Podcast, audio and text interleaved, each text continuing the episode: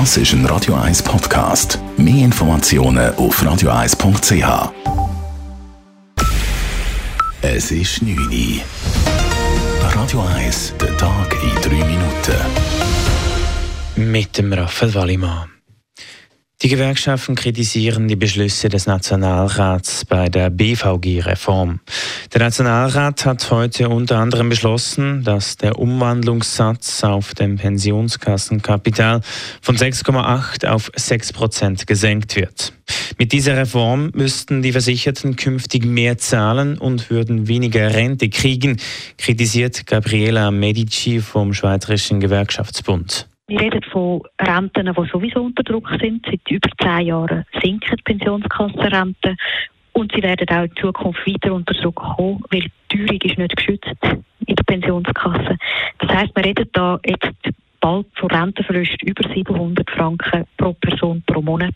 Medici hofft, dass das Parlament doch noch zur Vernunft kommt und die Renten weniger stark senkt. Die Vorlage geht nun wieder in den Ständerat. Die SP hat bereits angekündigt, dass sie das Referendum gegen die BVG-Reform ergreifen wird. Die SAC-Hütten könnten wegen Wassermangels in diesem Sommer vor einigen großen Problemen stehen. Der Schneemangel und die wenigen Niederschläge führen dazu, dass in den Berghütten des Schweizer Alpenclubs das Wasser fehlt. Bereits im vergangenen Sommer gab es in manchen Hütten darum Einschränkungen. So musste zum Beispiel zum Zähneputzen Mineralwasser gekauft werden. Im Moment sehe es im Hinblick auf den Sommer noch schlechter aus, sagt Bruno Lüthi, Bereichsleiter Hütten beim SAC. Ich bin auch ein bisschen pessimistisch, was äh, den nächsten Sommer angeht. Und wenn es jetzt gleich im Frühling noch ziemlich wird regnen wird auch für die wenigsten Hütten viel verbessern, weil das Wasser natürlich ziemlich schnell versickert. Also ich gehe davon aus, dass die Situation bezüglich Wasserversorgung noch bisschen dramatischer wird, als sie eben letztes Jahr war. Im vergangenen Jahr verzeichneten die SAC-Hütten einen neuen Besucherrekord. Fast 375.000 Übernachtungen wurden in den 147 Hütten registriert. Die sogenannten mediterranen Nächte sind für die Gastrobetriebe in der Stadt Zürich nur bedingt rentabel. 88 Restaurants dürfen in diesem Jahr in den Sommermonaten an den Wochenenden ihre Gäste bis 2 Uhr nachts draußen bedienen. Im vergangenen Jahr haben mehr als 140 Restaurants und Bars mitgemacht. Das Interesse sei deutlich kleiner geworden, erklärt Nicola Kern, Präsident von Gastro Zürich City.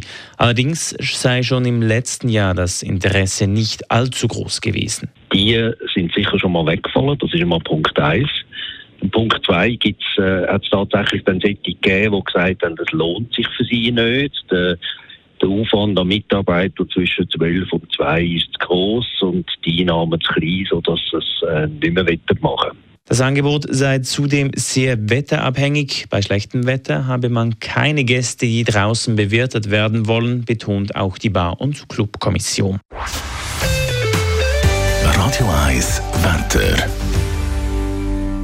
In der Nacht ist es abgesehen von ein paar Nebelfeldern recht klar. Morgen hat es einen sehr Nebel. Am Nachmittag schaut aber auch mal die Sonne führen. Die Temperaturen sind am Morgen bei etwa minus 3 Grad. Am Nachmittag geht es bis zu 5 Grad. Das war der Tag in drei Minuten.